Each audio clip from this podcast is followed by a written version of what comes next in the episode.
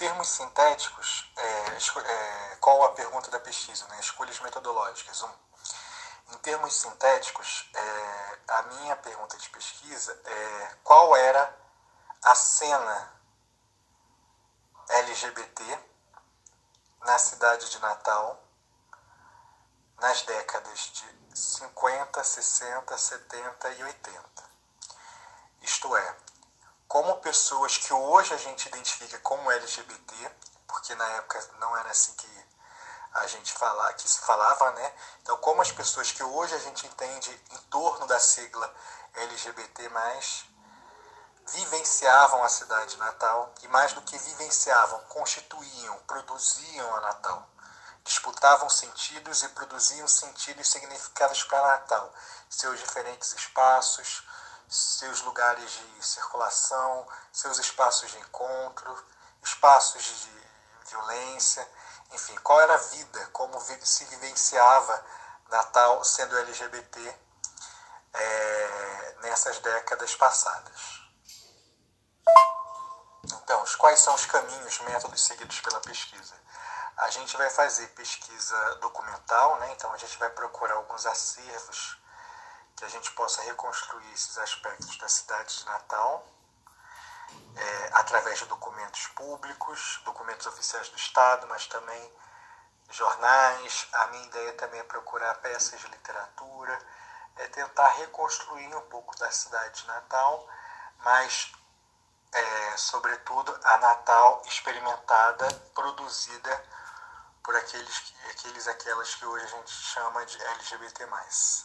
Então, os caminhos, os métodos seguidos pela pesquisa, a gente vai fazer entrevista com pessoas, né, entrevista qualitativa, do tipo questionário semi-estruturado, através de uma estratégia de bola de neve, isto é, uma pessoa indica outra, que indica outra, que indica outra. Da mesma forma, eu já estou fazendo pesquisa documental para tentar localizar Natal é, a partir desses acervos públicos. Além disso, eu também estou procurando em acervos específicos sobre a população LGBT o que tem sobre a cidade de Natal nesses acervos, acervos nacionais e tal. Como a escolha dessas ferramentas está relacionada à definição do problema da pesquisa? Está fundamentalmente relacionada, porque é, eu tenho dois investimentos, né, que é sobre os acervos, é, que é sobre os documentos, que ajudam a construir um pouco do cenário, do panorama, né, já produzem identificações de determinados espaços, localidades, é, etc. Mas, como eu estou interessada no modo como os sujeitos produziam, vivenciavam, então é fundamental eu também procurar as narrativas desses sujeitos. É por essa razão que eu vou entrevistar pessoas também. Então, vou em acervos e pessoas, porque eu acho que esses são os melhores caminhos para responder é, os problemas que eu estou colocando para essa pesquisa. Então, a três, é, o que é realidade social, né? Eu acho que tem uma discussão super interessante. É, é um livro que é um clássico da sociologia, chama Construção Social da Realidade, que eu acho que o ponto de partida para a gente pensar é entender que a realidade em si, né, a realidade não existe, no sentido de alguma coisa que seja é, inequívoca, que seja estabelecida, que não seja alvo de diferentes apreensões. Então, em geral, quando a gente fala realidade, é como se existisse alguma coisa definida, palpável, inquestionável.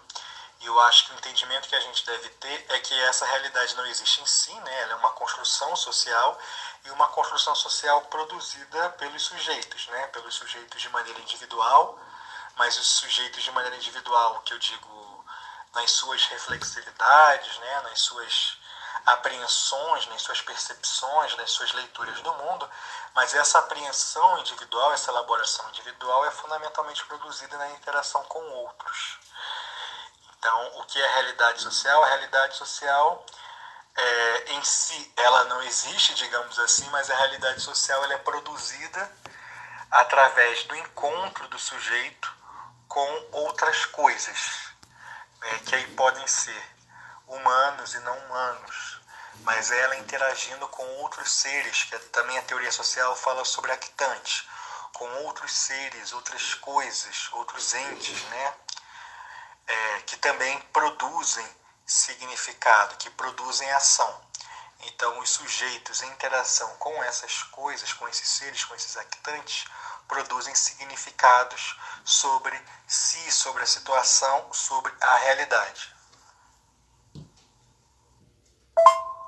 Olha, uma forma de conhecer a realidade social é então, né, se a gente parte do pressuposto que a realidade social ela é fruto das elaborações dos sujeitos e dos sujeitos em interação, um caminho para conhecer é acessando os sujeitos e acessando as interações. Então a gente pode procurar os sujeitos, as interações, como formas de observar, de inquirir como essa realidade, perdão, como essa realidade está sendo produzida, mas é, não só pela observação direta, mas a gente também pode interpelar esses sujeitos a partir de situações experimentadas no passado, experimentadas em outros momentos, que não é esse momento que o observador pode observar em loco, né, o que está acontecendo.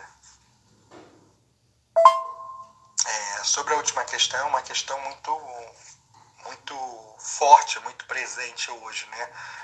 É, o que é humano e o que distingue o humano do não humano. É, existe ampla literatura sobre isso. É, existem pessoas que vão dizer que o que nos diferencia é a racionalidade. É, tem um textinho ótimo do Tim Ingold que fala sobre o fato de sermos bípedes, de conseguirmos fazer um movimento é, de juntar é, o dedão da mão com o indicador. É, existem que dizer que é a razão, que é a emoção, que é a intencionalidade.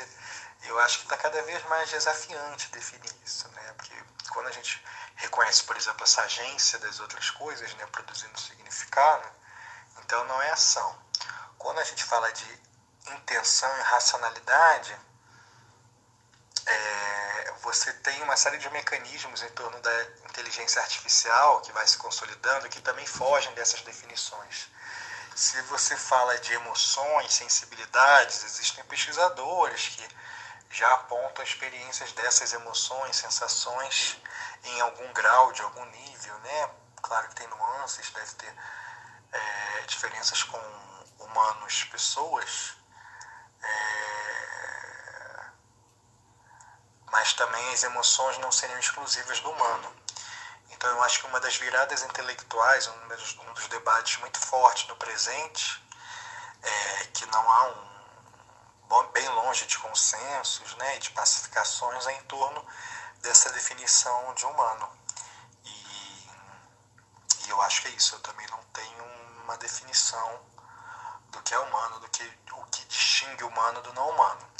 Mas entendendo que a gente é das ciências sociais e pensando nos desafios de pesquisa e do que a antropologia nos ensina, eu acho um caminho interessante. Talvez seja não fazer essa resposta em termos universais, genéricos, mas procurar em cada contexto é, de interesse é, como determinados grupos, relações, interações fazem essa definição. Então, como determinado grupo, como determinada situação define o que é humano, define o que não é humano, por exemplo. Eu acho que é isso. Boa sorte aí com o trabalho. Depois, por favor,